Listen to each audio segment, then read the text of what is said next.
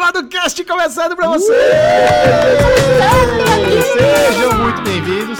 Eu sou o Micharoco, eu estou aqui com os meus amiguinhos que vocês já os conhecem, mas eu vou apresentá-los mesmo assim, começando com ele. Movies. Bruno Bruno Clemente. Clemente.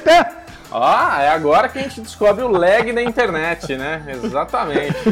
Ah, rolou aquele delay delícia. Agora vem cá, a gente tá começando esse derivado no mes- na mesma pega do derivado de sempre, mas esse é um derivado especial, Alexandre Monfá. Conte para nós É, com esse de novo? bumbumzinho. Eu quero saber do bumbum, Ale. Se o bumbum tá, tá cuidado, se tá com a almofadinha embaixo, passando um creme Monange pra dar aquela, aquela sedada. Como é que tá o negócio aí? Que nada, tô aqui sentado na cadeirinha de madeira, viu, Bubu?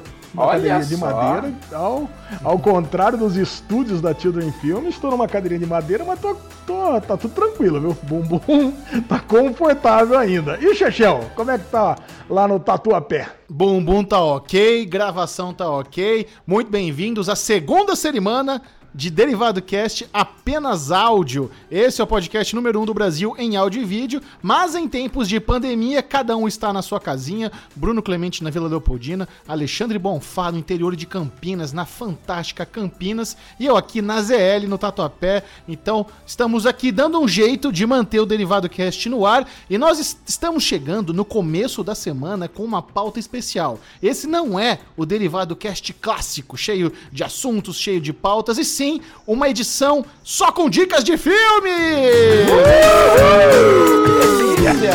E eu queria fazer rapidamente aqui uma pequena observação.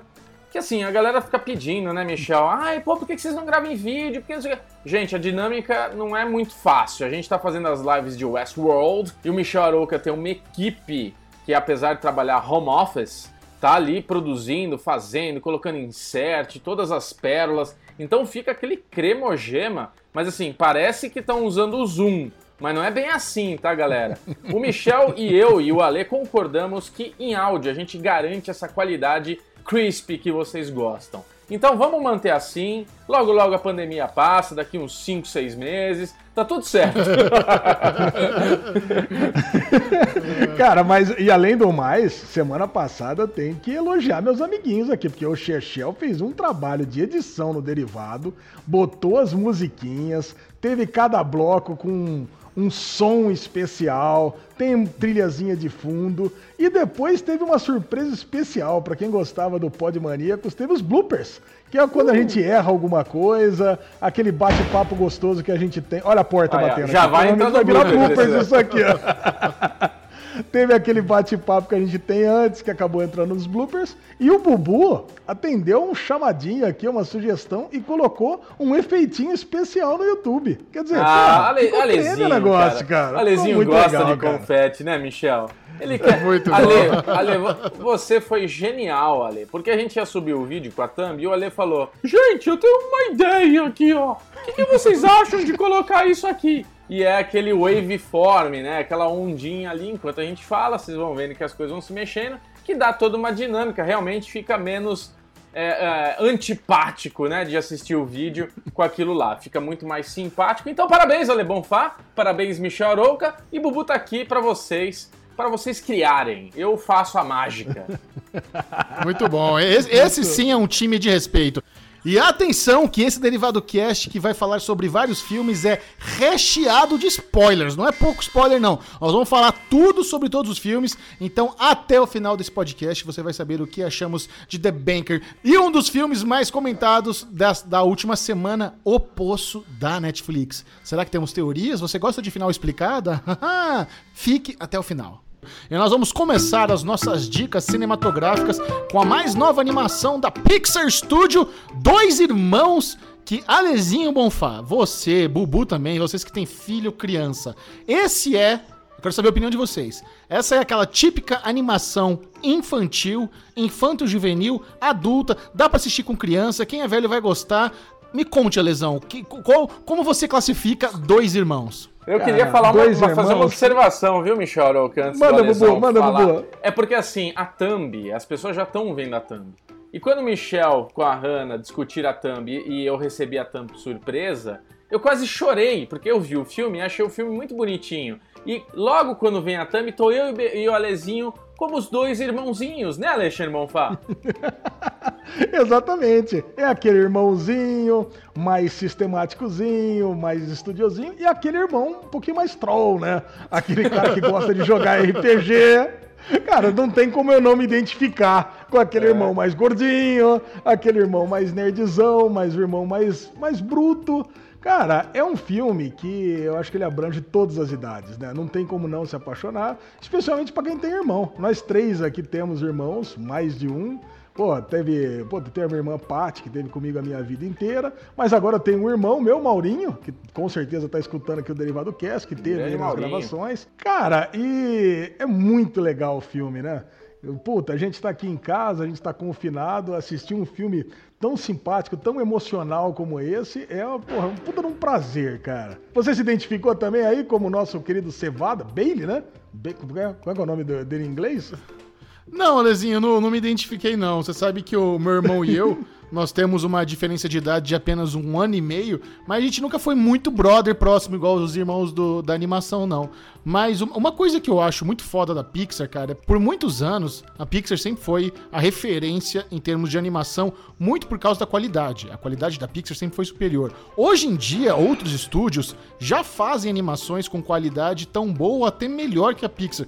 Porém, eu acho que o, diferencial deles é o roteiro, cara. As histórias das animações da Pixar são tão inteligentes, são muito criativas, muito emocionais. Bubuzinho teve que segurar as lágrimas após assistindo. Ah, eu com certeza segurei as lágrimas, né? Que a gente tem aquele, aquela finaleira ali onde o irmão mais novo.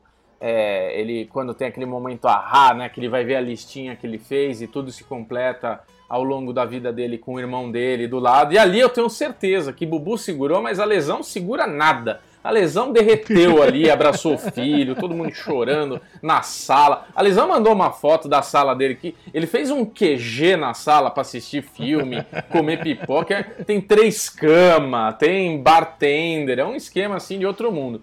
Agora, é bem o que vocês falaram. Eu acho que esse filme, Dois Irmãos, ele tem uma coisa que é uma fórmula muito mais simples, né? A gente tem animações muito complexas, cheia de coisa e tal. Então é uma história que ela é, ela é muito boa, muito fofa, não é um baita filme, não é uma coisa que você sai do filme falando, nossa, explodiu a minha cabeça. Mas é aquele filme família gostoso. Não tem filme melhor para uma quarentena para ver em família do que Dois Irmãos. Ele atende o gosto infantil, então eu com meu filho de 3 anos, a gente assistiu ele inteirinho, abraçadinho. Tô eu com a minha esposa, a gente assistiu gostoso. E como tem todo esse link de irmãos, você ainda fala pros teus irmãos, pô, assiste, olha que gostoso, olha que legal.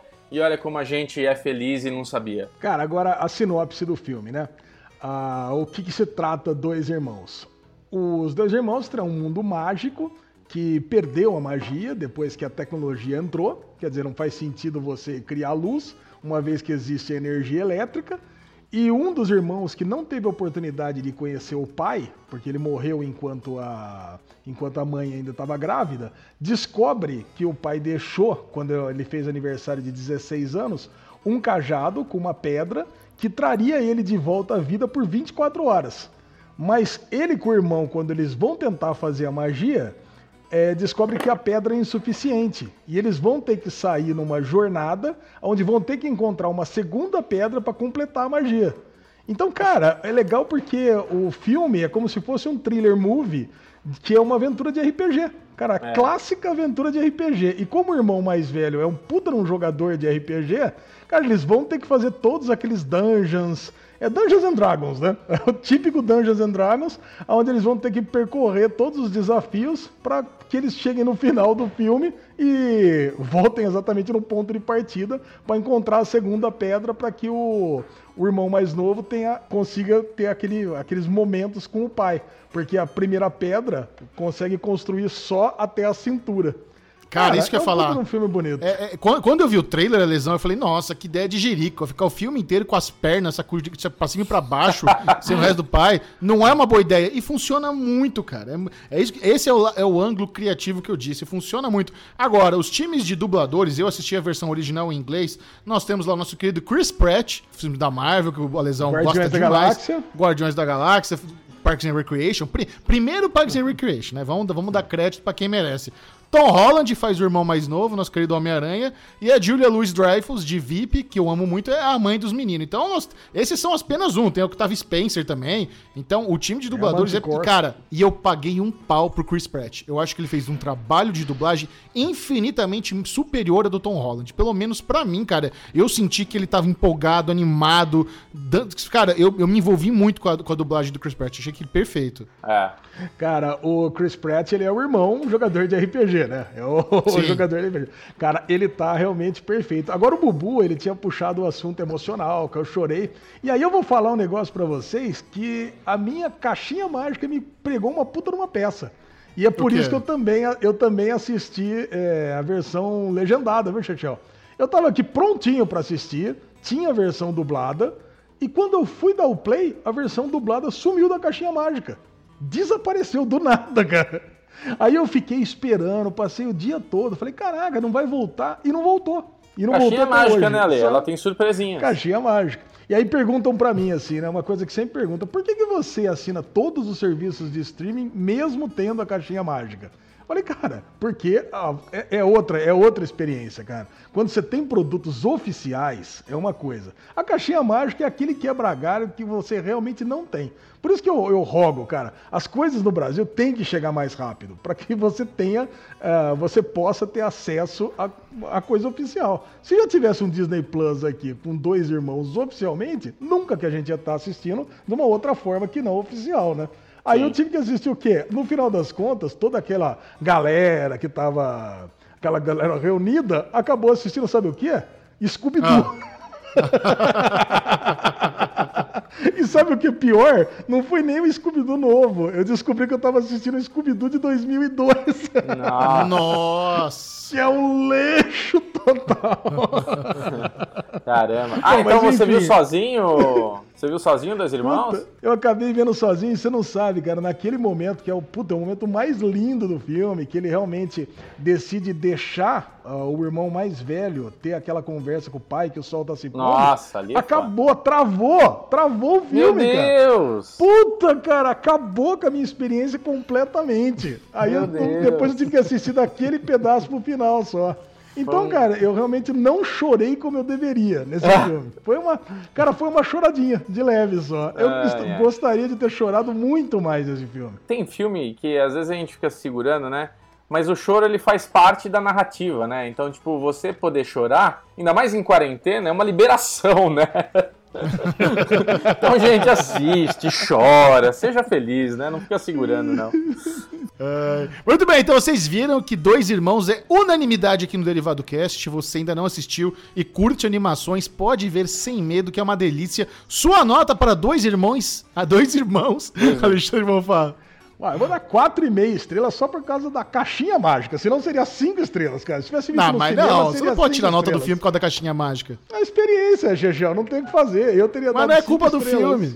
Vai fazer o quê, cara? Eu vou dar 4,5 estrelas. Quer dizer, é muito Nossa. cuzão, né, velho? A Pixar vai lá, gasta 10 milhões de dólares pra fazer e o cara tá tirando estrela da, por causa da caixinha mágica pirata dele. E você, Bubu, qual é a sua nota? Nota de Bubu Clemente, olha, eu, eu vou dar 4,5, porque assim, 5 estrelas pra mim tem que ser só Rockefeller, né? Tem que ser aquela coisa só lá pra cima, absurdo e tudo certo. O Michel tá se perguntando por que Rockefeller? Sei lá, velho, por quê? Bubu, Bubu ele tem essas coisas, aparecem palavras palavras na minha frente, eu jogo. E as pessoas quiserem, elas interpretam como elas querem, se gostar. Vai vir um cara, ah, mas o Rockefeller, na verdade, era um homem, né? Sei lá quem que é. Enfim, nota 4,5. A Lê tá rachando. O foda, sabe qual é foda? Você fala é Rockefeller, você manda essa piruetada e o Ale finge que entende. Isso que me deixa puto. Aí eu tenho que fazer cara aqui, do que, que demônio esse menino tá falando? Ah, então nota 4,5, porque foi um baita filme. Cinco estrelas pra mim é Poderoso Chefão, é filme 5 estrelas. 4,5, 4,5 tá muito bom. Baita filme, pode ver, tranquilo com a família que vai ser uma delícia. Bom, eu concordo com os amiguinhos, já, já que não é um Rockefeller, é 4,5 também. É excelente animação. Podem assistir sem medo.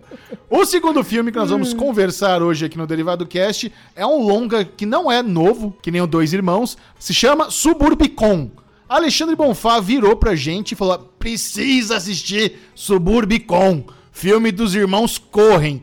Eu falei, caralho, velho, eu amo os irmãos Coen, como é que eu perdi esse filme? Nunca tinha visto mesmo. E fomos assistir. E aí, Lezinho, do que, que se trata essa? Esse tá no Amazon Prime Video, não precisa de caixinha mágica, né? Cara, não só, no, não só dos irmãos Coen, mas eu vi, não vi nem no, no Amazon, eu vi numa lista, que é uma lista muito boa que tem na, na HBO Go, que é prestes a sair. Todo serviço de streaming deveria ter essa lista, prestes a sair. Pra você aproveitar e assistir antes que saia. Então tava lá, filme dos irmãos Coen, é, estrelado por Matt Damon, Julianne Moore, o cara que faz sempre mafioso lá de Barry. Falei, caralho, cara, vou assistir isso aqui. Dei o play, se trata de um, de um filme onde existe um bairro onde só existem pessoas brancas e acontece um crime logo após que moradores negros se mudam para lá. E as pessoas estão inconformadas que existem moradores negros. Então, quer dizer, é um filme que tem como temas racismo, é um filme que tem como tema é, um crime misterioso. E de cara, esse, esse crime já é mostrado. Que tem, mora um casal, a cunhada tá morando junto, e o filhinho, cara, que mora junto, é, um gangsters entra na casa e o, esses gangsters colocam cloroforme na, nos moradores e a mulher do cara morre. A mulher que estava na cadeira de rodas lá morre.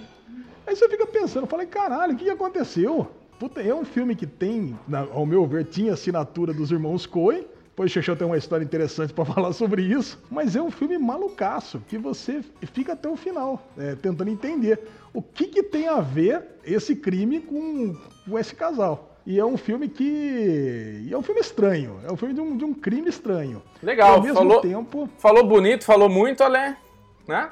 E aí? O que, que você achou, Bubu? Eu não achei, né? Porque Michel Aroca, ele, ele. A gente tem uma lista de, deixa eu ver aqui, um, dois, três, quatro, cinco, seis filmes que a gente vai falar. É, dentre deles, um é um documentário. Eu tava na minha lista e nisso começou uma discussão no Telegram. Pô, Alerzão!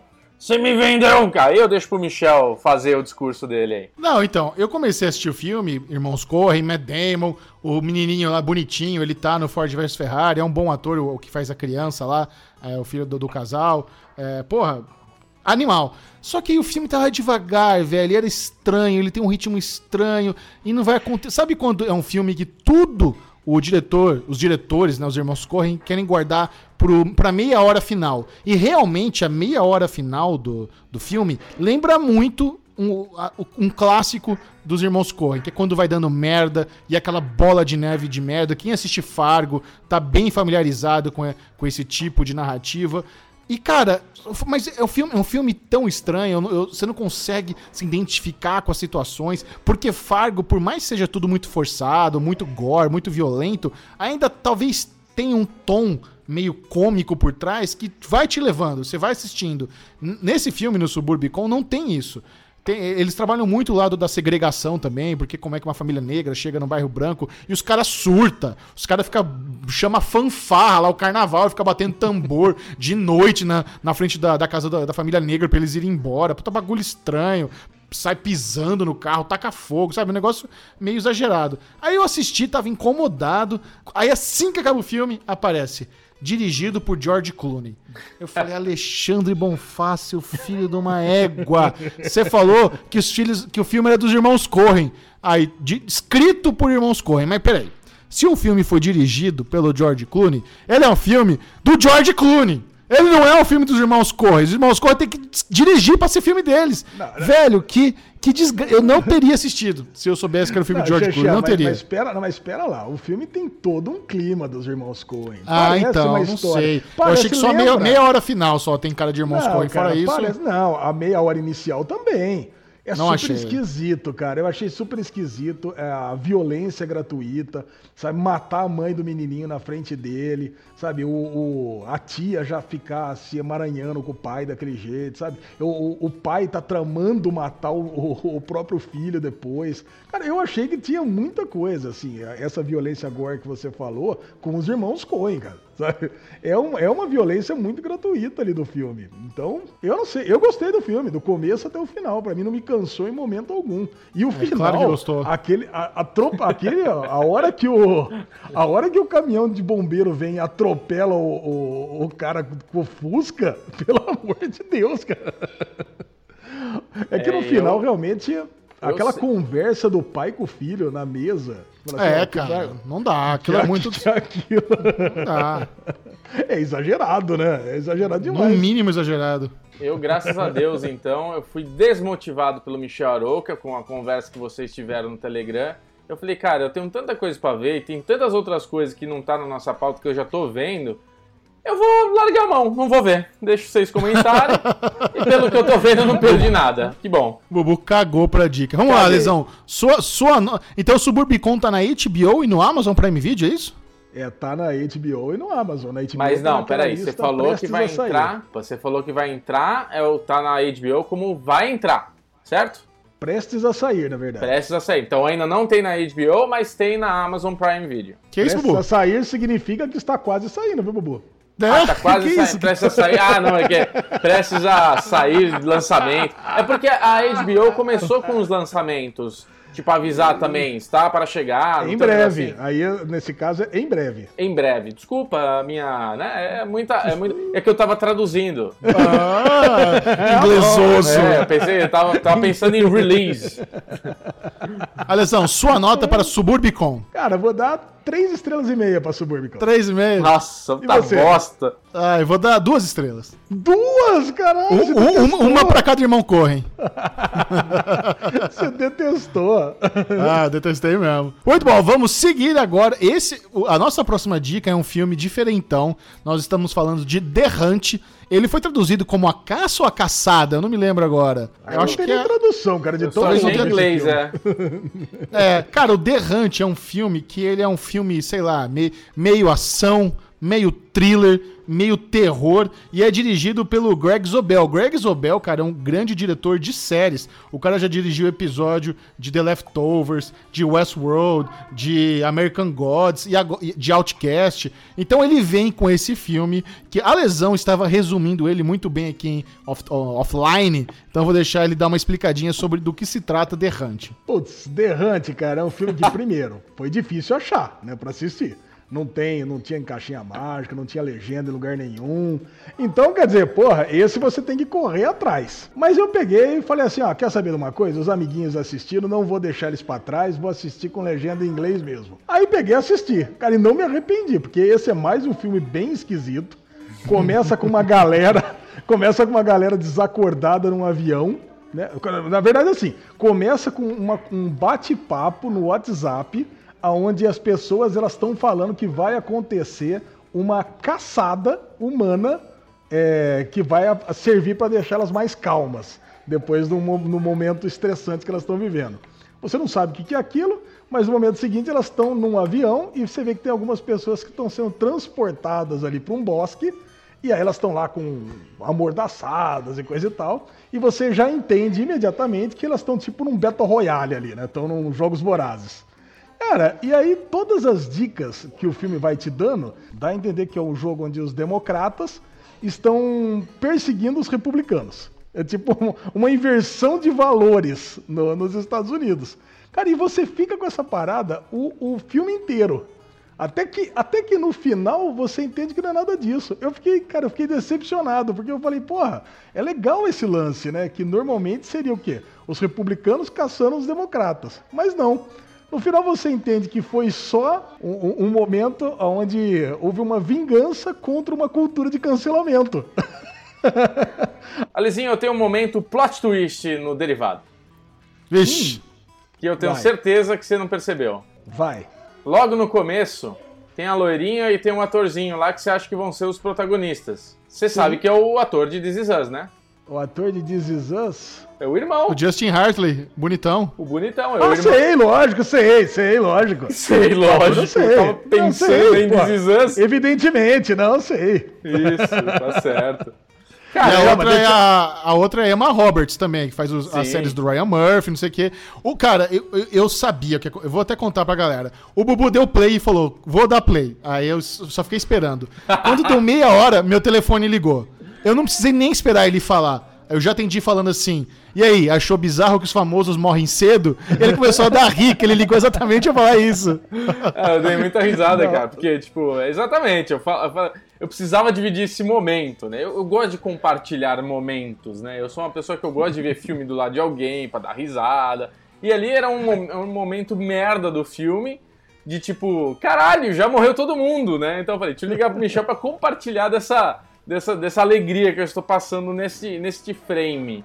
E ele já atendeu. Eu liguei. Tut, tut, Sim, os atores morrem logo no começo. Falei, caralho, Não, aquele, aquele comecinho onde a menina cai naquela, naquela vala e fica só da cintura pra cima ainda se mexendo, aí eu pensei, putz, esse filme vai ser um besterol, já vi tudo. É tipo aquele Todo Mundo em Pânico, sabe? Eu já isso. pensei que ia ser isso. Porque aquilo foi muito bizarro, né? Como que a mulher sobrevive com as tripas tudo aparecendo? Caraca, isso não existe. Olha, eu, eu, eu preciso, né, ser honesto com vocês. E eu vou falar para vocês que eu vi até a hora que o cara coloca a granada no saco do parceiro, ele explode e dali pra frente eu passei assim, fui pulando 10, 10, 10. Que isso, cara? Não, não, não vou assistir, não. Porra, não é assim que assistir filme não, Bubu. Que merda Caralho, é essa? Que geração assim? de filho da puta é essa que assiste filme pulando, velho? Cara, que absurdo. É, é, que assim, caguei pro filme, achei ruim. Não, é... Ah, para. É zoeira, legal, velho. Não tô nesse momento. Ah, não tô Bubu não entrou momento. no clima do filme, cara. E no final das contas, a protagonista é a atriz Betty Gilpin, que faz o, o Glow. Sim. Reconheceu ela, Lesão? Não, aí não. Assistiu só ah, piloto. Acabou. Não. Aí não, né? O Bubu perdeu a terceira melhor luta de cozinha que eu já vi na minha vida, cara. a, primeira, a primeira, evidentemente, foi Kill, Kill Bill. Bill. A segunda foi o quinto episódio da segunda temporada de Barry. E a terceira foi esse filme, cara. Acabou. Não tem, não tem outra melhor luta de cozinha que eu vi na minha vida. Cara, foi muito boa.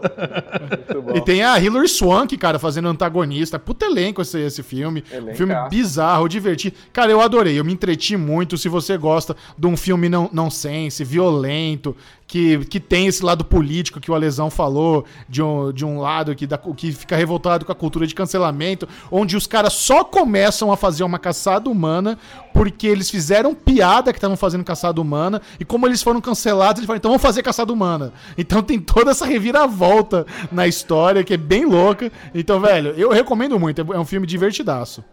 E você viu que esse lance da, da, do cancelamento de cultura foi o contrário do que a gente está acostumado, né? Porque foi o cancelamento de alguém da esquerda. Que, era, que eles era, são, a galera, era a galera woke, a galera progressista. É, tanto que eles fazem piadas o tempo inteiro, né? É, e o aquecimento global existe sim. Uhum. É muito estereotipado, cara. Isso é muito legal, muito divertido. Então, puta, a galera foi cancelada e foi atrás só do pessoal de, do pessoal republicano. Cara, é muito bom, cara. Eu, eu, pô, eu gostei. Achei o filme divertido. Vale eu também. Sua nota, Lesão, para The Hunt. Cara, eu vou dar quatro estrelas para The Hunt. Cara, eu dou três e meia. Bubu não vota porque não assistiu, então não conta, né? Justo, então, justo. É tá isso. não, eu, eu assim, é, eu não quero desmotivar ninguém a deixar de ver o filme. Mas é um filme que você precisa tá, tipo assim, eu tô, a gente tá numa sequência de algumas coisas para ver e eu não tava no espírito de zoeira que é esse filme, entendeu? Eu queria ver uma coisa mais séria. Eu tô, eu tô no momento que eu quero ver um filme mais imersivo, assim, de eu entrar na história.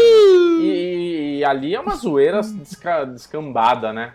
Agora, Alexandre Bonfá, se tem uma coisa que você sente a sua costela ficar arrepiada, é quando a Apple solta uma coisinha nova, né? E temos aí um filme não nada mais, nada menos, com Samuel Jackson né? e o Capitão, o novo Capitão América, que eu não esqueci, eu esqueci o nome dele, por isso que eu tô dando esse migué. Que é Anthony o, Mack. Que é o The Banker. Exatamente, o novo, novo Capitão América e o novo Altered Carbon também. Grande bosta, né? Mas é o novo Altered Carbon. Verdade. Cara, e que filme, e que filme bom, né, cara? Que filme sensacional. Adorei The Banker.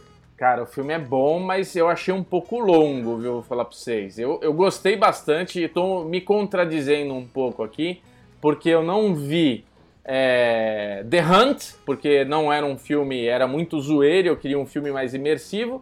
E The Banker, ele é um filme mais imersivo, que você precisa, né, tá ali convivendo com aquela história e tudo mais. Mas eu acho que ele demorou muito para começar, né? Ele demora muito para chegar para apresentar para você. Não, não, sei, foi uma sensação que eu tive. Também pode ser a quarentena que tá me fazendo mal. Mas assim, é, é, eu, eu não consegui ver esse filme numa tacada só. Eu tive que dividir em três, quatro partes para conseguir terminar ele. Mas no fim da história, eu sei que é um filme que eu gostei muito. Acho que o filme é muito bom, a história é muito legal. E ele fala pro. É tipo o Henrique, teu filho, né, Alezinho? O que, que você quer ser quando crescer? Rico. Exatamente. Não, mas o principal é que se passa nos anos 60, né? Esse que é o grande lance do filme. Numa época onde a elite era pra praticamente dominada pelos brancos, o, ninguém podia. Tinha os bairros separados, tinha o, o, o, personagem do Anthony Mack que ele tinha ambição, era muito inteligente e ele, e ele convivia ali num lugar perto das pessoas que lidavam com empreendedorismo, com venda de imóveis. E ele começou a pegar as manhas só ouvindo as contas, como você faz avaliação, como você cobra juros, não sei o quê. E ele foi desenvolvendo esse dom. E agora ele quer ter o império dele de, de imóveis e quer. Com... Cara, aí eu tenho uma história muito legal para contar para vocês. Mas antes eu preciso dizer que Bubu nesse negócio de geração Y, ele desaprendeu como é que se vê filme, né? Porque um ele vê pulando e o outro ele vê em quatro partes, pelo amor de Deus. Cara, eu odeio que... fazer isso. Eu odeio. Não, é, pelo amor de Deus, o que tá acontecendo aqui? Se tem uma coisa que vai totalmente contra as minhas regras, e eu sempre falei isso no derivado, é sair para fazer xixi no cinema, parar o filme para ir no banheiro, eu gosto. Você viu o shade no Alê, né? Eu gosto muito de, de, de imersão mesmo, assim. Eu não, não tenho tempo pra mijar. Eu tô salvando o mundo com, com o Anthony Hopkins ali. Tipo, tá, a coisa tá rolando, né? É, mas, Hopkins. É, sei lá, foi o nome que veio na minha cabeça. Mas assim, o lance, o lance é que eu vi um vídeo dele esses dias que ele tava no Twitter lá, ele e um gato dele. Cara, se tem uma coisa que é mais bizarra é o Anthony Hopkins, né? Eu lembro quando foi sair uma temporada do, do Westworld e ele tava fazendo um vídeo com a cabeça doidão, assim. Cocaína que chama aquele é vídeo. Cocaína, é. E tem agora o quarentena e ele tá tocando piano com um gato no colo e fazendo umas caretas pra tela. Puta, segue ele no Twitter que é garantido a. Não, mas eu, eu, eu, queria compartilhar com vocês um pouquinho sobre essa cultura americana de você pegar uma casa, renovar e revender. Porque lá nos Estados Unidos é muito diferente a forma como você constrói imóveis. Não tem muita alvenaria, tudo lá é gesso, madeira. Então, para você renovar uma casa, é muito mais rápido, muito mais simples. E um dos trabalhos do jovem Michel Arouca, quando foi morar nos Estados Unidos com 18 aninhos, era trabalhar na construção. E eu trabalhei para um cara que ele fazia isso. Ele comprava casas baratas, dava aquela reformada e revendia. E, cara, é muito louco. Eu, eu, eu vendo os caras trabalhar, lixar, pintar, mexer mexer com, com, com marcenaria, mas me deu, não deu saudade, né? Porque era um puta de um trabalho chato, trabalho ruim, demorado. Mas eu tinha um amigo, um dos meus melhores amigos, que a gente, quando se trabalha com brother, aí é muito mais fácil. Mas pra, pra passar o tempo, eu ficava fazendo armadilhinha para ele com tinta durante o expediente. Porque acontecia? O chefe ia fazer outras coisas, aí ficava só, gente, só os peão na casa. Aí tinha eu e meu brother e eu ficava passando tinta nas coisas que ele ia meter a mão. Então imagina, ele ia pegar uma escada, a hora que ele ia botar a mão no degrau, ele se lambuzava de tinta que eu tinha feito uma armadilha. Ele ia pegar no rolo de, de pintar, eu tinha passado por trás assim do rolo, ele metia a mão, se cagava toda de tinta. E essas tintas, velho, só sai com thinner, é uma desgraça. Eu cheguei a botar até na sandália dele, do lado de dentro, assim, do Rider, aí cagou todo o peito do pé dele, velho. Era muito divertido. E, só que, além disso, o que, que foi, Ale? Acho que não achou engraçado ficar trolando amiguinho com tinta. Caralho, Xexão sacaneando amiguinho. Cara, é um dos meus melhores amigos. Eu fui padrinho do casamento dele. Mas esse menino aí, velho, ele quase morreu nesse nosso trabalho. Caralho. Porque teve um dia que a gente, a gente tava fazendo. A, ele quase morreu duas vezes. O primeiro caso não foi tão grave assim. Ele tava no sótão da casa fazendo alguma coisa e no sótão tem as vigas de madeira. E você precisa pisar nas vigas porque o teto é gesso, é. não é nada. Ele errou uma viga e eu só vi as perninhas dele balançando no teto. Ele varou assim, com uma perninha, e ficou balangando assim. Não caiu, mas eu só comecei a dar risada. Ô Guzmão, seu imbecil, você quer morrer? Sai daí, idiota. Ah, é, Ele, caralho, cara, eu tropequei. Como o Gugu caiu, né? O Gugu foi isso aí, né? Ele pisou no lugar errado e caiu para baixo. E a segunda, o segundo momento que ele quase morreu, a gente tava mexendo na parte de eletricidade da casa. E ele tava num outro cômodo, mexendo ali na fiação, só que ninguém sabia que ele tava mexendo na fiação. E aí a eletricidade da casa tava toda desligada para você mexer na fiação da casa. Só que ele tava num quarto e o meu chefe tava na cozinha. E ele pediu para eu ligar Nossa. a força da casa de novo para ele testar. É. e ninguém sabia que o idiota tá com a mão no fio. Velho, quando eu liguei o negócio, ele deu um berro. Aí eu desliguei bem rápido, né? Quando eu vi ele berrando, eu imaginei que ele tomou choque. Ele saiu assim, xingando, mas de um tanto. E na hora que ele começou a sair do quarto, xingando, porque tinha tomado choque, tava entrando na casa uma possível compradora com um poodle, uma americana. E ele berrando: Seus filhos da puta, eu tô com o cu tremendo, eu quase morri aqui, puta choque, berrando. Mas em português. Um monte. E a, em português. E a tia com pudo olhando em volta, não entendendo nada, olhando pros brasileiros surtado. Cara, que, que época da vida que foi trabalhar nisso. Meu ponto é, nos Estados Unidos, é que a gente, voltando aqui ao filme, tem muito esse lance de você comprar, renovar. No Brasil tem também, só que lá é mais fácil, é mais dinâmico, é sim, é mais rápido. Sim. Então, esse personagem do Anthony Mack, ele começa a tentar conseguir empréstimo para ele poder comprar, renovar e vender. Só que durante os anos 60, a comunidade negra não tinha acesso a capital, eles não conseguiam evoluir. Quem tinha um negócio, quem queria ser um empreendedor, quem queria é, tentar crescer no seu negócio, não conseguia, porque os bancos eram todos dominados por brancos e eles não emprestavam dinheiro para os negros. Então o que, que ele começa? Ele começa a encontrar a parceria ali com Samuel L. Jackson, que aliás, esse eu acho que é o filme mais família da carreira do Samuel L. Jackson. Vocês notaram que ele não falou nigger fuck nenhuma vez? Acho que é inédito na carreira dele. Nunca, nunca ouvi o Samuel Jackson num filme tão clean assim. Por outro, lado, por outro lado, ele falou negros umas 450 então, vezes. Mas negro não é pejorativo como nigger. Olha que interessante. Na, na, cultura americana. Negro é mais aceitável, entre aspas, né? Pra época. Era a forma como se escrevia em livro, né? Como você se referia aos negros, era como negro. Mas é esse que é o louco da história. Os caras começam a ir tão bem no negócio, a parceria com o Samuel Jackson, que eles falam, velho, foda-se. Vamos comprar o prédio que, que o banco tá aqui pagando aluguel e, e pra, os cara, pra gente ter moral. Porque se a gente é dono do prédio onde o banco está, os caras não vão negar empréstimo pra gente.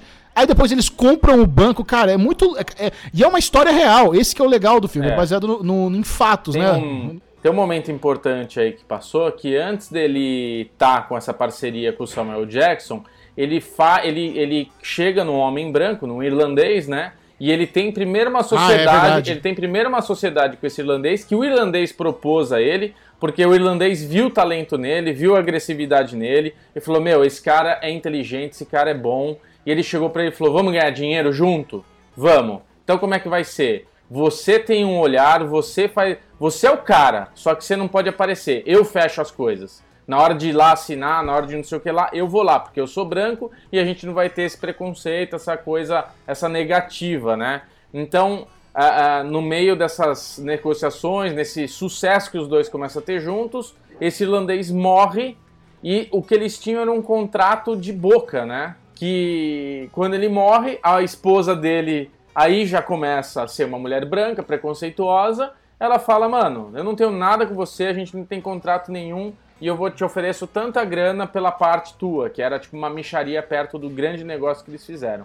E nisso ele já tinha conhecido Samuel Jackson antes e ele não, ele tinha negado uma parceria com ele, mas ele acaba tendo que fazer uma parceria com Samuel Jackson. O primeiro banco que ele compra é o banco do Texas. Ele Sim. volta e convence o Samuel Jackson a comprar o banco do Texas. Depois eles têm um sócio deles que é o Matt, que é o Nicholas Holt, Aí ele pega, chantageia o Samuel L. Jackson e o Anthony Mack, fala o seguinte, ó, então eu só fico aqui se a gente comprar esse banco e eu for o, o sócio.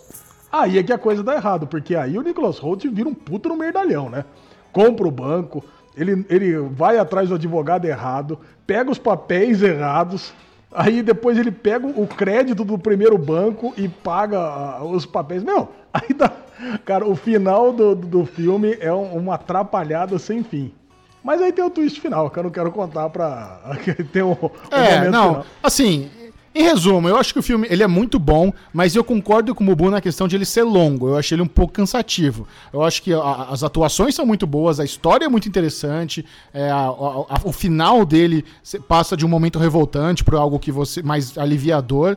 A ambientação dos anos 60 tá incrível, mas realmente eu acho que, e ele tem duas horas de duração. Duas horas não era para você ficar com aquele sentimento de bunda quadrada. Né? Ai, caralho, é. tô precisando levantar para ir no é irlandês, Mas né, também não chega a ser um. Isso que eu ia falar não chega a ser um irlandês. Cara, é, eu acho que vale a pena. Quem assina a Apple vai, manda bala aí no, no, no The Banker, que, cê, que eu acho que vocês podem. Nós vamos descobrir agora as notas. Que é... Acho que é tudo que vocês falaram. O filme é muito bom. Acho que é um filme que vale a pena assistir. Eu, assim, o final dele, eu achei que ele acelerou muito para acabar.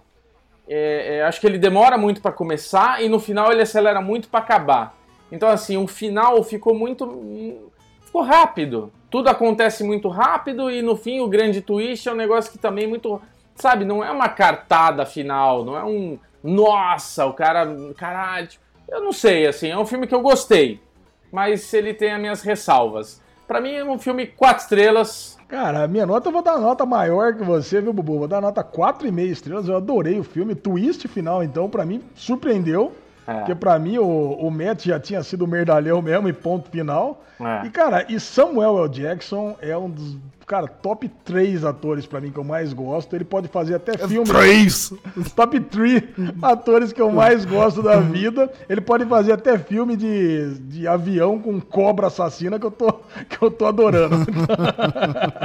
ah, ele é muito foda, tá louco. Oh, muito bom, muito cara. bom. O cara é muito foda. E você, Gigi? Bom, eu dou, eu dou nota 3,5 para The Banker. Ó, a lesão ficou chocado, ficou até mudo. Não concorda com a nota do amiguinho. É muito pouco, né? Caraca, tô filmaço. Bom, nós estamos quase concluindo o Derivado Cast com as dicas cinematográficas e nós recebemos a dica aqui do documentário Fangio. Aí eu perguntei pros meus amigos o que é um fangio, Bruno Clemente. o que é um fangio é ótimo. Né? Eu não sei. Eu não sei. o que é um fangio, né? Parece que é tipo um, um sorvete, né? Salgadinho. Cara, Fangio eu acho que a gente pode falar que é um, um dos grandes nomes pioneiros da, da Fórmula 1 de, de um cara vitorioso, um colecionador de vitórias, um colecionador de campeonatos, né? Ele é o primeiro grande campeão, ele é o primeiro cara que conseguiu o feito de cinco campeonatos mundiais, entendeu? É, numa época que era a época de ouro, né? A época onde o meu pai pilotava, né? O meu pai ele vem na década de 60, 70 e o Fanjo veio na época de 50, 60. Meu pai conheceu o Fanjo, meu pai recebeu dois prêmios da mão do Fanjo, tipo, tem foto com o cara.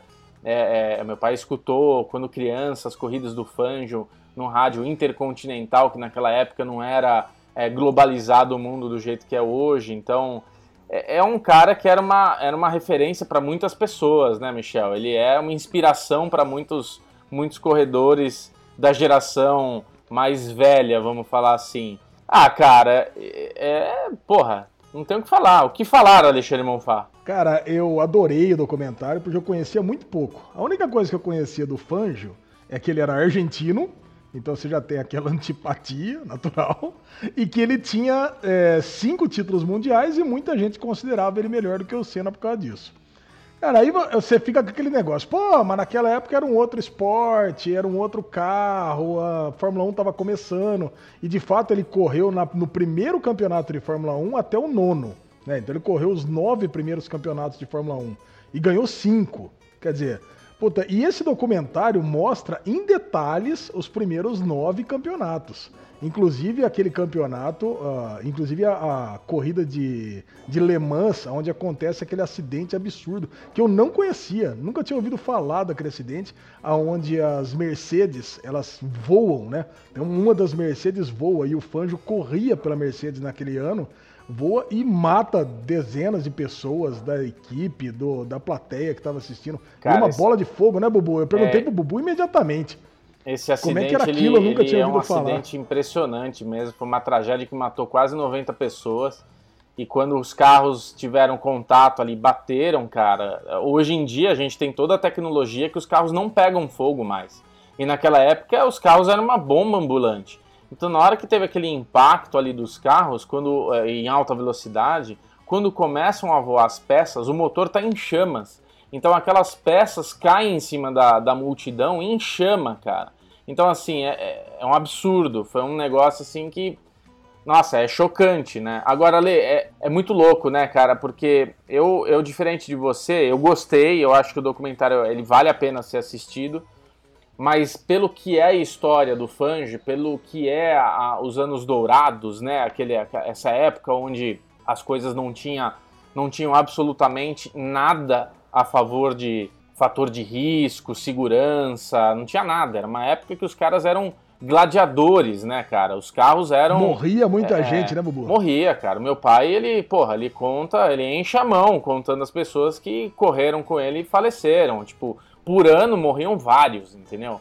Hoje, a, a, a última morte que a gente lembra, é, é, que impactou e que mudou a Fórmula 1, foi a morte do Ayrton Senna. A gente teve há pouco tempo a morte na, na Fórmula 2, que a gente viu no documentário, teve uma morte na Fórmula 1 que daí é, inventaram esse essa coisa que fica na frente, né? Aquele. Uh, não é um Santo Antônio, mas é um negócio que fica ali na frente do, do pescoço do, do capacete do piloto para proteger esse impacto. É, então hoje a gente tem muita tecnologia. É, quando a gente compara, eu acho que tem, tem o, o, documentário, a gente já falou, eu já falei pelo menos no derivado há muito tempo atrás, então vou repetir. Tem um documentário que conta a história do Senna, né? Para mim, essa história é a melhor história que tem de documentário a ser contada, porque a narrativa, é, toda a, a, forma como é, é ilustrado é, as coisas ali, elas são muito, muito é, é, completas. Eu me sinto completo assistindo aquele.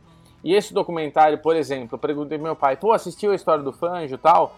Cara, ele demonstrou zero. Putz, assisti, caramba, que animal, chorei, foi demais, porque eu vi o cara, Tipo, ele, me, ele, ele foi bem assim, ah, assisti, gostei.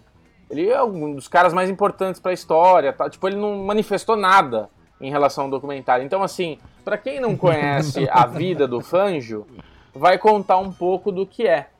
Para quem, é, para quem já conhece um pouco, é um entusiasta, vamos falar dessa forma, eu acho que fica devendo. Porque eu, eu fiz essa comparação. Comparando com o documentário do Senna, é muito mais completo o documentário do Senna.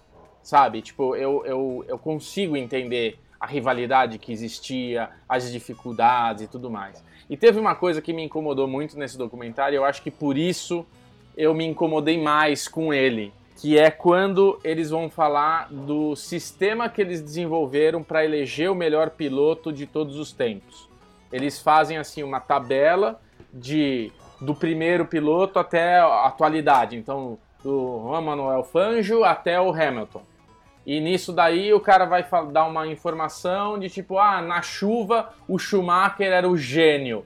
Nem fudendo, cara. Mas nem fudendo, mas nem fudendo. Se tem uma coisa que a gente pode colocar o pau em cima da mesa e falar, pode passar o facão se eu estiver falando besteira, é que não tinha um cara igual ao Ayrton Senna na chuva. Mas não tinha, não tinha, velho. Pode ser o Fanjo, mas não o Schumacher, cara. Porque o Schumacher, a gente já entra numa nova era da Fórmula 1.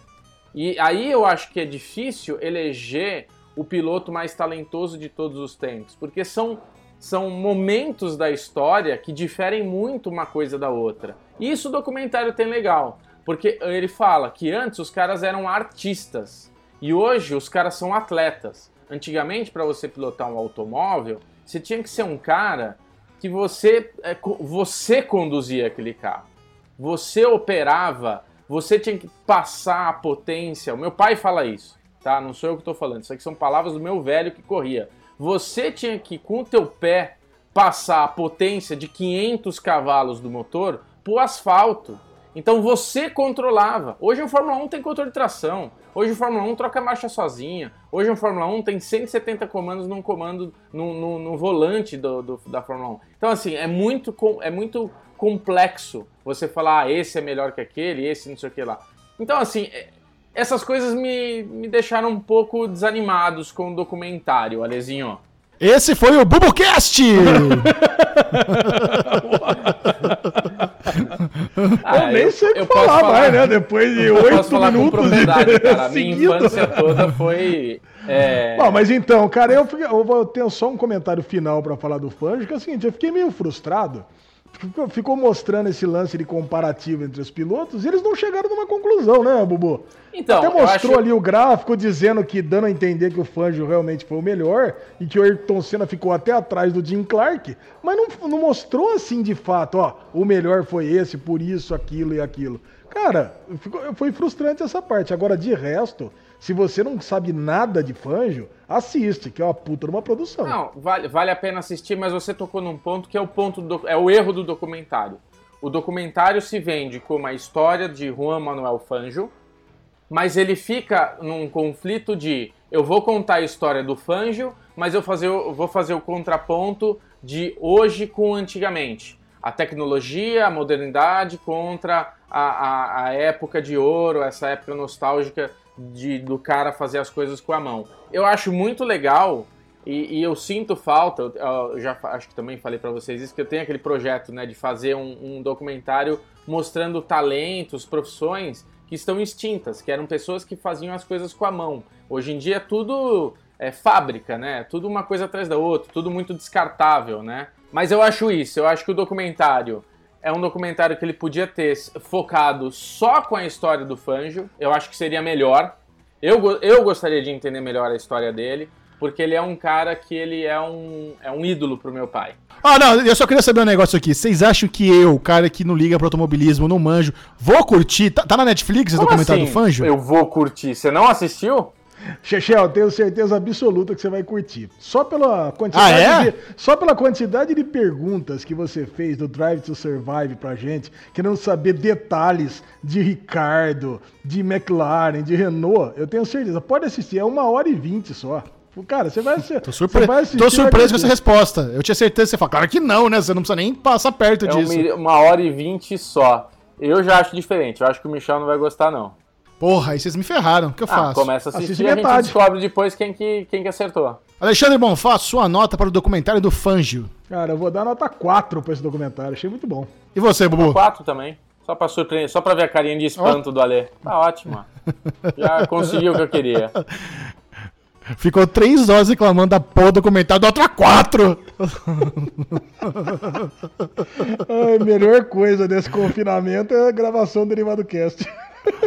Ah, muito bem, para concluir o Derivado Cast especial Dicas de Filme, vamos comentar sobre aquele que foi, para mim, a melhor coisa que eu assisti no final de semana e se chama O Poço, novo filme espanhol da Netflix. Eu já havia assistido um comecinho do trailer, eu vi 30 segundos do trailer e parei. Falei, porra, tô interessado. Então vou parar o trailer pra não ter spoiler. Então vamos dar play aqui nessa bagaça.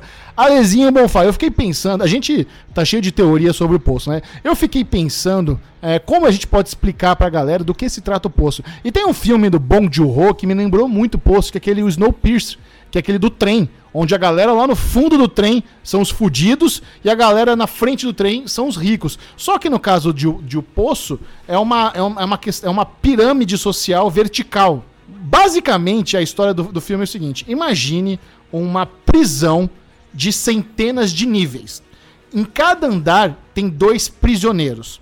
Durante o dia, uma vez ao dia, desce uma plataforma com um banquete. E é apenas isso que é a comida do dia. Então vamos lá. No primeiro nível, desce aquele banquete perfeito. Tem ostra, camarão, filé, bolo, pastelzinho, o que você tem do mundo. E você tem dois minutos para comer, aí a plataforma desce. Aí o de baixo tem dois minutos para comer e a plataforma desce. Só que aí, para pensar, quem tá em cima vai comendo gostoso. Só que quando chega lá no nível 54, tem só osso, tem só pele, tem só gordura, não tem nada.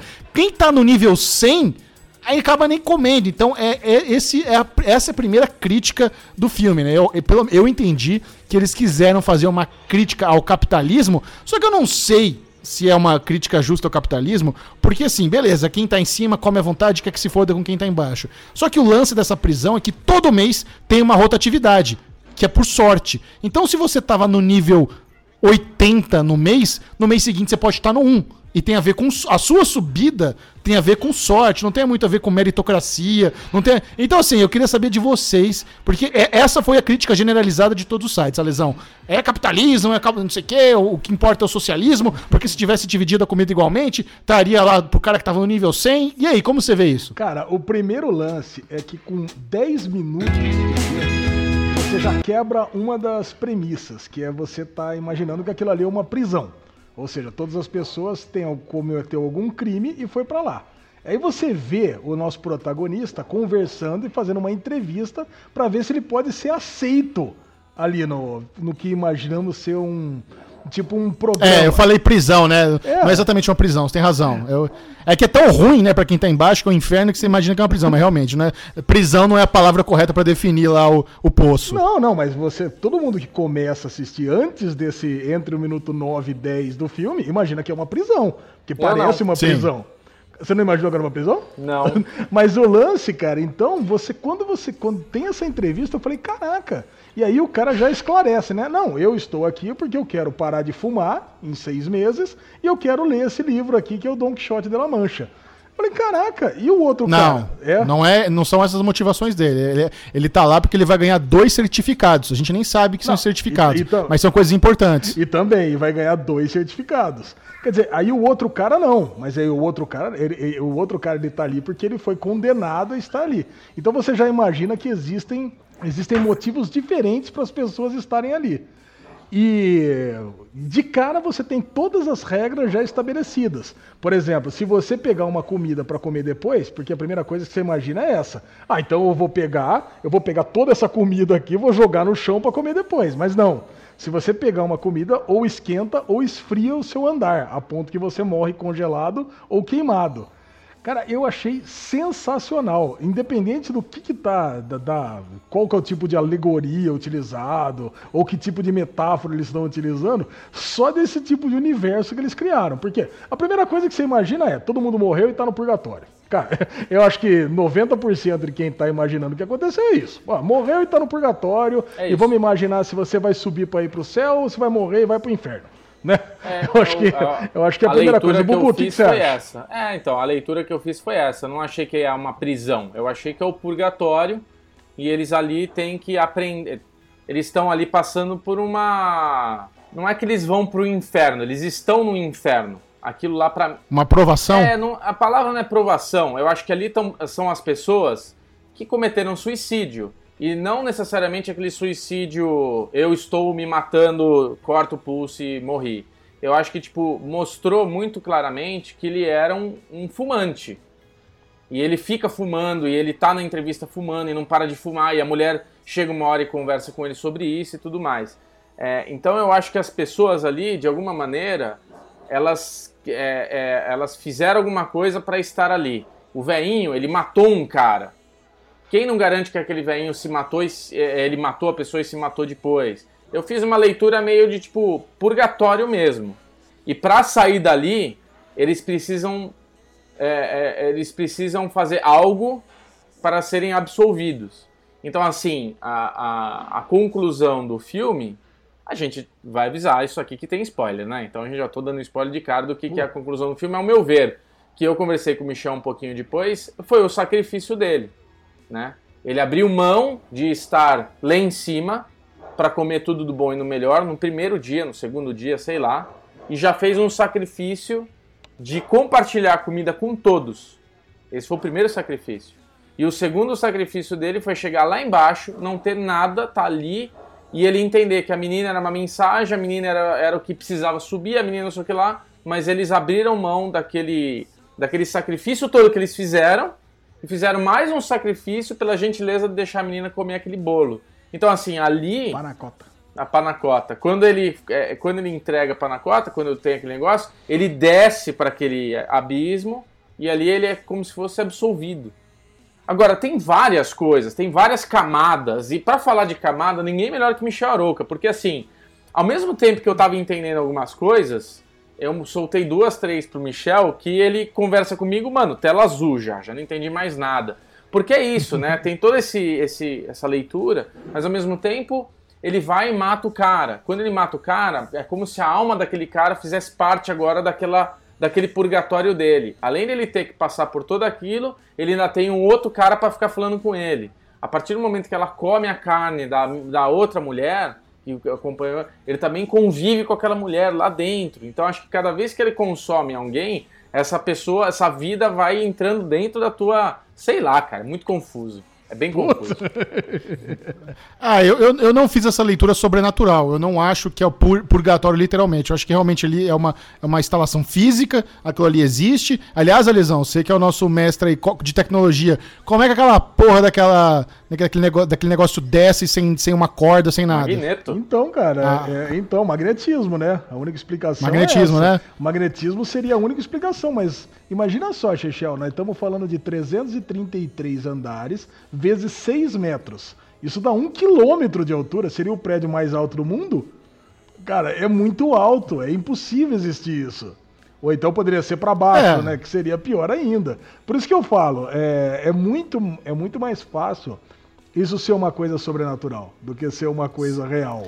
Então, essa- eu não acho que é uma coisa sobrenatural, mas, em- mas existe algum fundo de misticismo, alguma coisa de religião, com certeza. Porque em determinado momento, quando o cara principal tá fazendo sacrifício de descer até o final, a gente vê ali várias personificações de pecados capitais. Então você vê o cara cheio da grana representando a, A ganância, cobiça, a cobiça. você é, a ganância. Você vê o gordinho lá falando que vai comer a comida e vai comer é, literalmente, vai devorar a colega de, de cela dele, vai. Então a gula. Aí tem a, a galera da avareza, ó, na, na piscininha, da luxúria, um- na- o casalzinho do sexo. Então você vê essas representatividades. Aí quando o último nível é 333 e os caras estão morrendo, aí você começa a falar: porra, peraí.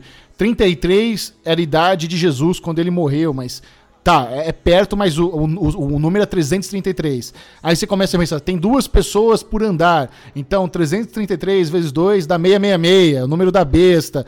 É, aí tem, tem uma cena onde nós vemos o chefe de cozinha que prepara o banquete surtando porque alguém deixou um cabelo na, na panacota. Então você fala, puta, então peraí, quer dizer que essa menina, na verdade, eles estavam só imaginando e a panacota subiu no final do filme. A panacota é a mensagem, não tinha menina, não tinha, ela não deu, comeu a panacota. E quando ele desce pro, ali pra, pro poço no finalzinho, tudo escuro, aí é a parte que ele morreu, aí ele vai pro inferno, pro purgatório, encontra o velho da faca guinso, sabe? Então dá pra você ter várias interpretações. Esse que é o legal do filme. Você consegue tirar, não tem uma interpretação única. Depois que a gente conversou, é, acho que ontem, eu fui assistir vídeos na internet de final explicado.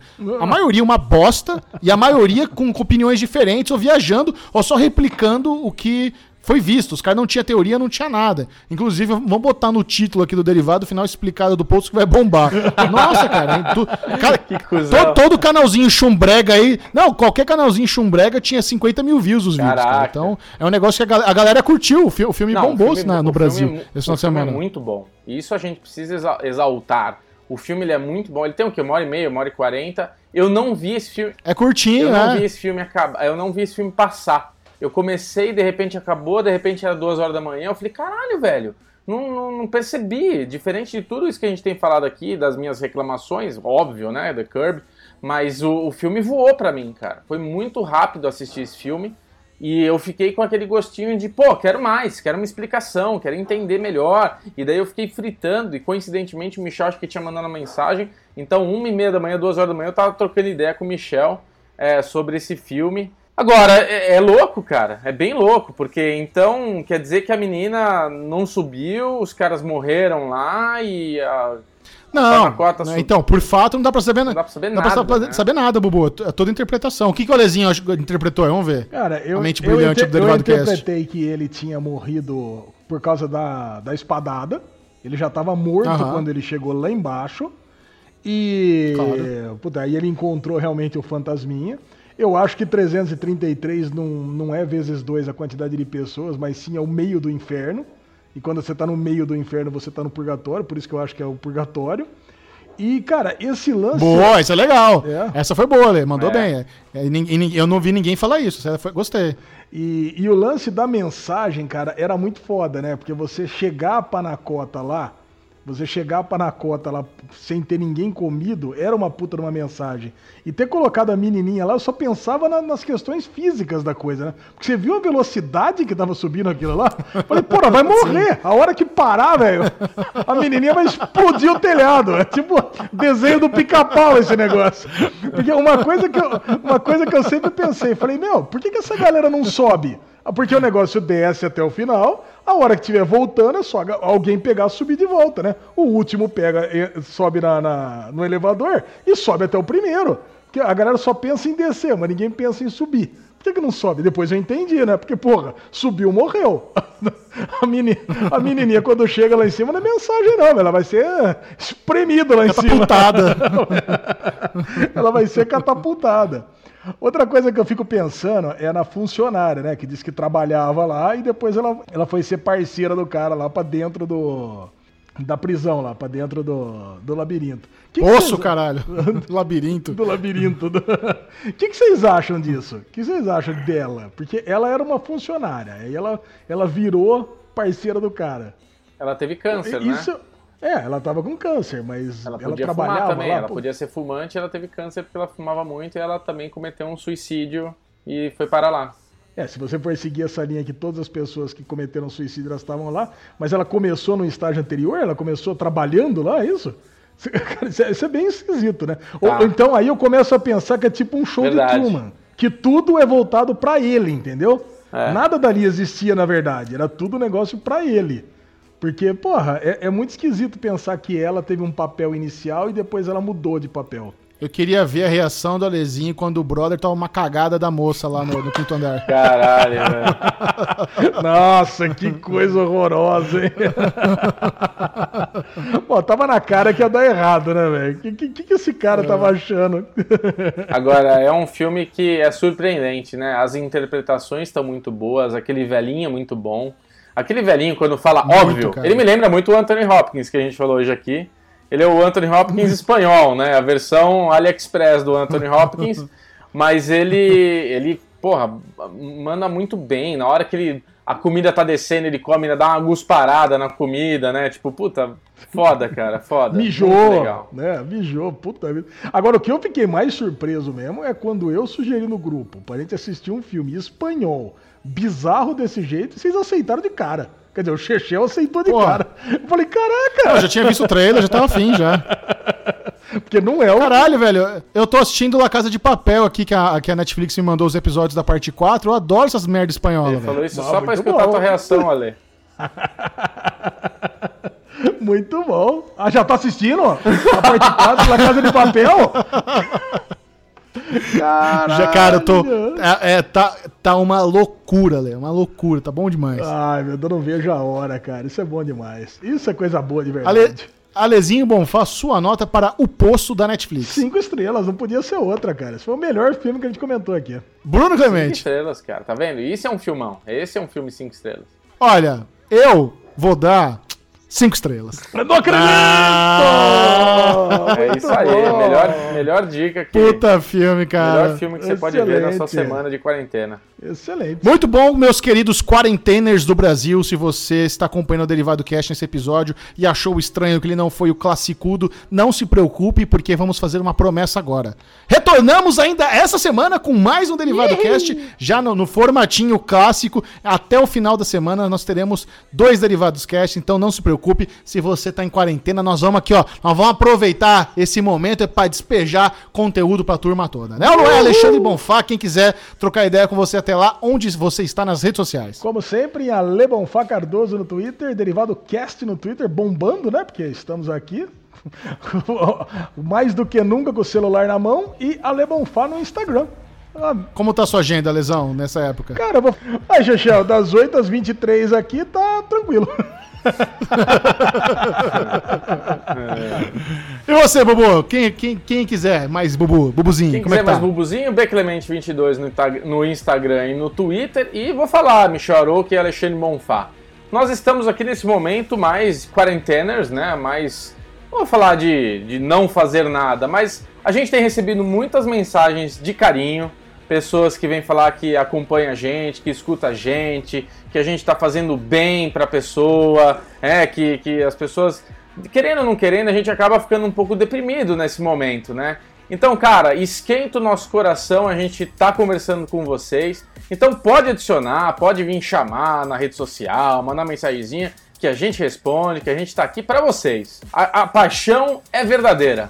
Falou bonito, Bobuzinho. E o Alesão tá ali com uma mensagem especial. Já que você mencionou isso, tem uma especial ali que ele gostaria de, de comentar com a turma. Ó, eu queria mandar um beijão aqui pra Nanda. Manda Vuharu aqui, que ela mandou uma puta de uma mensagem maravilhosa. Ela mandou um beijão para vocês dois também. Um beijo, Nanda. Um beijão, Nanda. É esse tipo de mensagem que a gente tá falando. Aquece nossos corações e a gente a gente se sente com missão cumprida.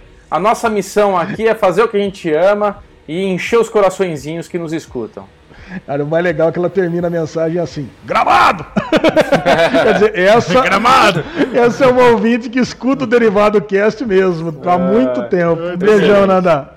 Siga o Série Maníacos no Twitter, no arroba Série Maníacos e principalmente no Instagram, arroba Série Maníacos TV. Esse foi o Derivado Cast. Adeus. Uhul!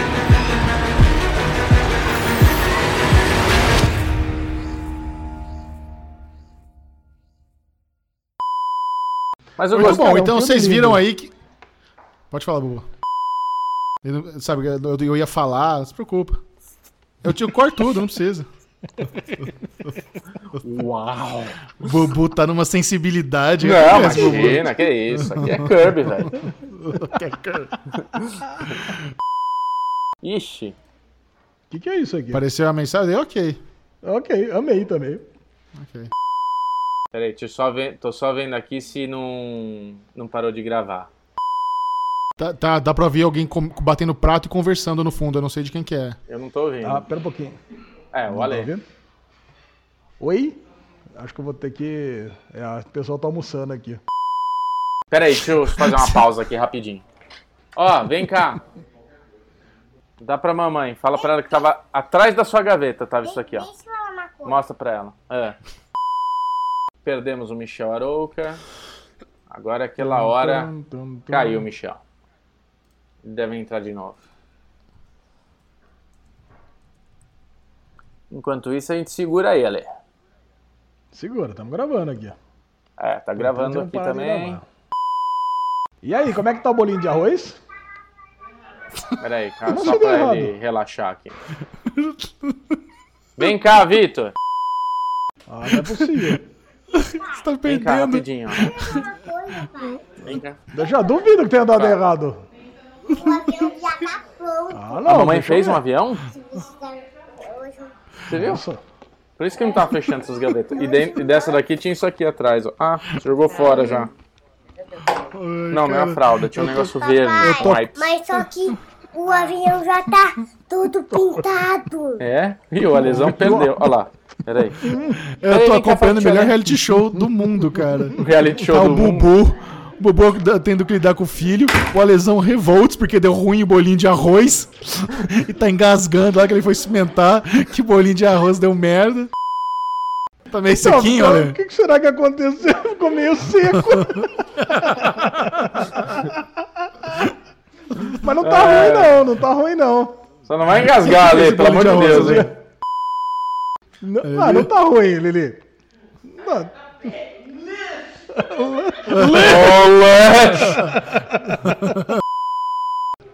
Aproveitando esse momento lazer aqui, quem que é aquele velho que tava na foto lá? meu sogro. E ele. Tô perguntando quem que é o velho que tava aqui na sala. Que eu mandei uma foto que tava seu pai e vocês assistindo. Pô, fala pra ele que ele tá no, no grupo de risco. Como é que ele tá dando rolê? Bubu. Oito, pera só um momento, deixa eu comer mais uma mordidinha desse cone aqui. De Derrante, o documentário. e um dos I'm filmes. sorry, ah, eu tava segurando, não consegui. Eu juro que eu tava segurando. Caralho. Não deu. Fuck, man! What the fuck, man? Eu não consegui, desculpa, desculpa. Com. Com. Com. Putz, esqueci o nome dele. Puta, a Lê tá, mano, tá zoeira, né? Falei demais, é isso? O Vamos Ale, cortar? não, o Ale, ia, o Ale ia comer um negócio crocante, aí ele parou pra não vazar no É, áudio. então, eu vi, eu vi. É verdade, é verdade. O que, que é? Um- É um Doritos? Não, é o bolinho de arroz. Tá bom isso aí, hein? Mais duro que martelo. Caraca, Nossa, deu um peido agora, escreve. ficou fedido o ambiente. Que isso, Não Bubu? coloque no bloopers, tá? Ah, não, não. Não, então parece que não.